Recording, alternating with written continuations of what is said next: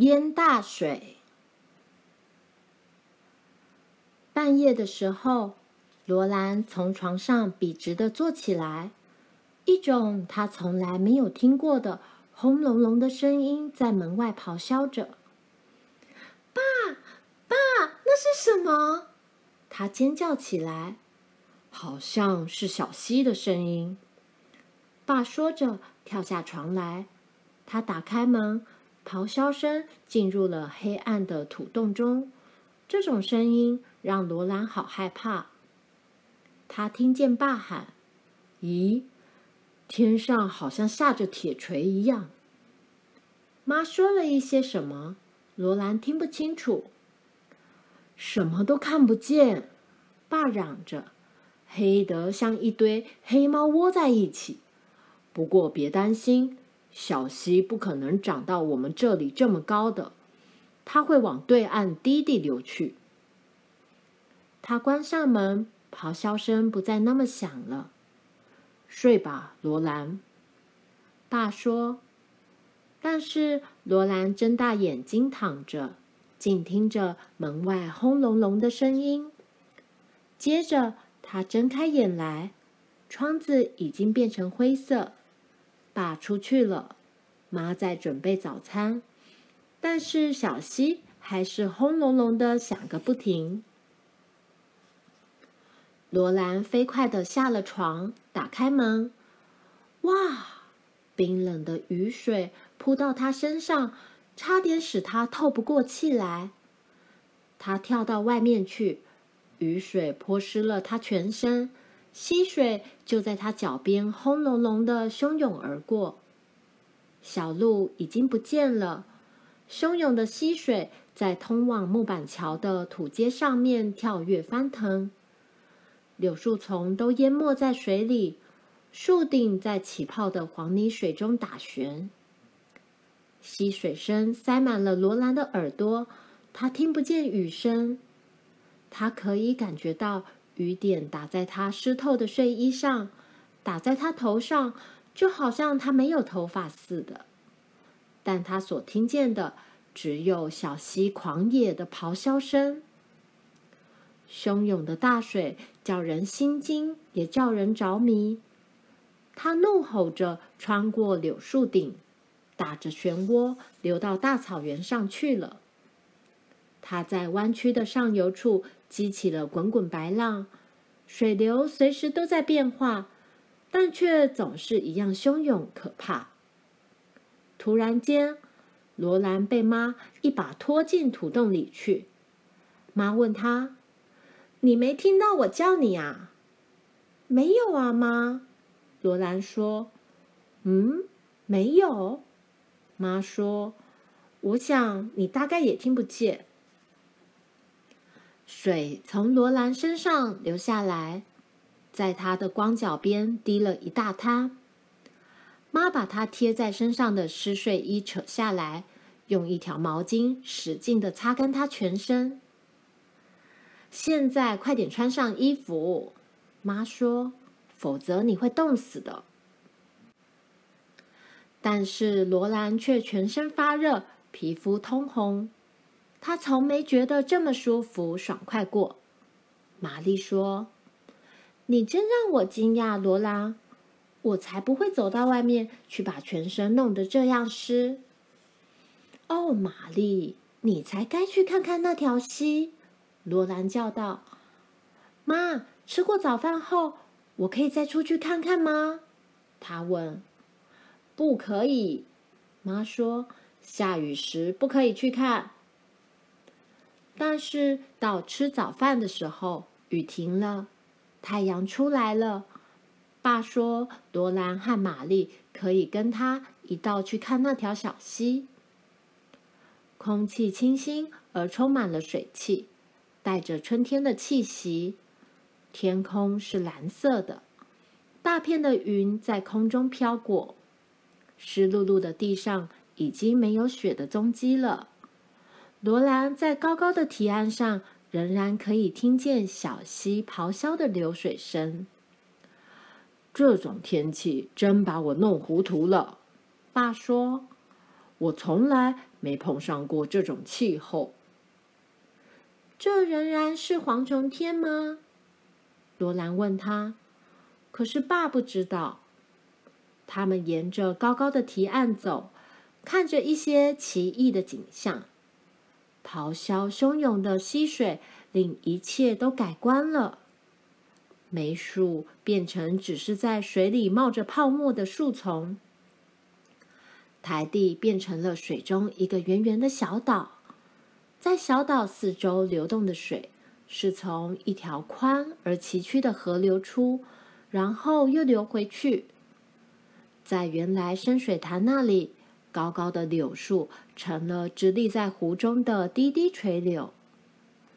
再过去一点，把犁过的土地变得又黑又湿。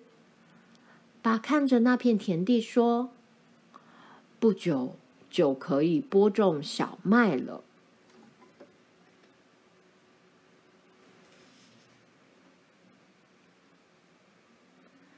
救命的小桥。第二天，罗兰确定妈不会让他到小溪边去玩水。水势仍然很急，可是比前一天缓和多了。他在土洞里可以听到溪水正在呼唤他。罗兰悄悄地溜出门，什么也没对妈说。溪水没有那么高了。它已经降到土阶下，罗兰可以看见泡沫泛在木板小桥上，小桥有一部分已经露出水面了。小溪整个冬天都覆盖着冰，静静的一动也不动，无声无息。但是现在却流得好快，还发出快乐的吵闹声来。他们冲到了木板桥上。冒出白色泡沫，自顾自的笑着。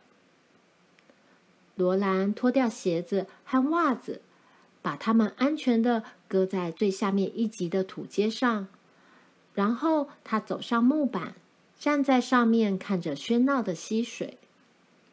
溪水溅起的水珠落在他的光脚上，小小的水波在他双脚四周绕过。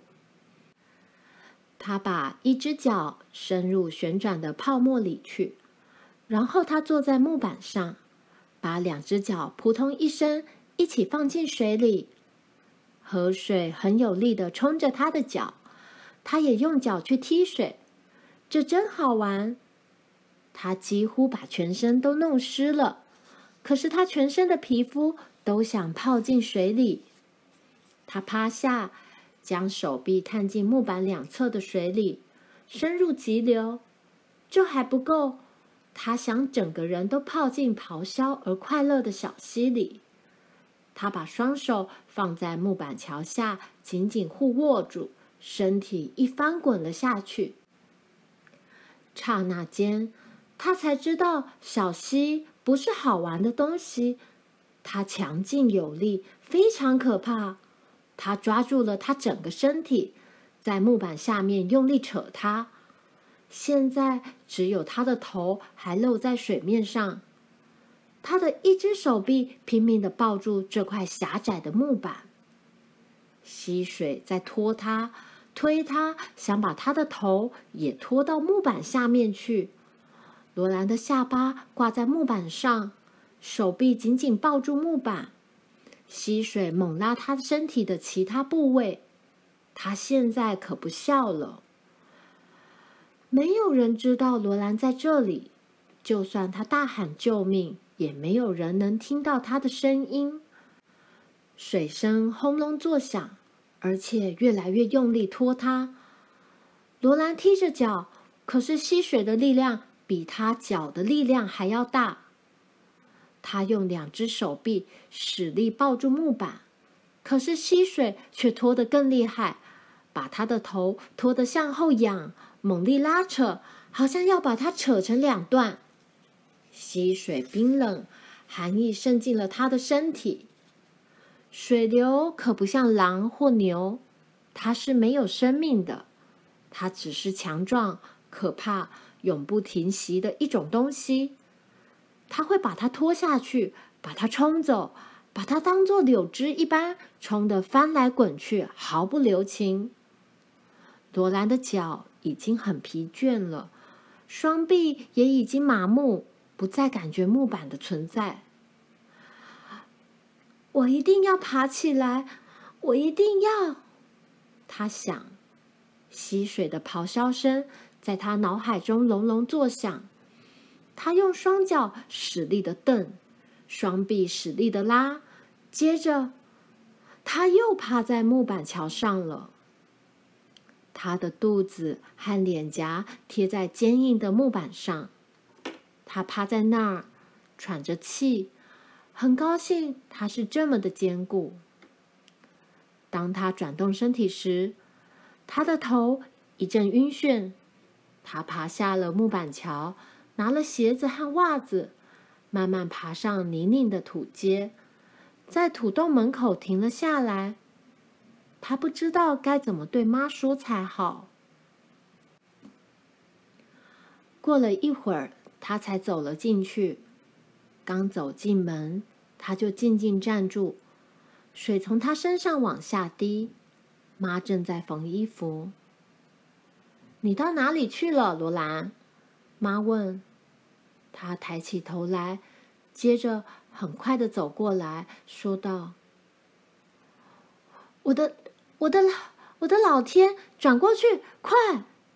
他开始从后面把罗兰的衣服扣子解开。怎么搞的？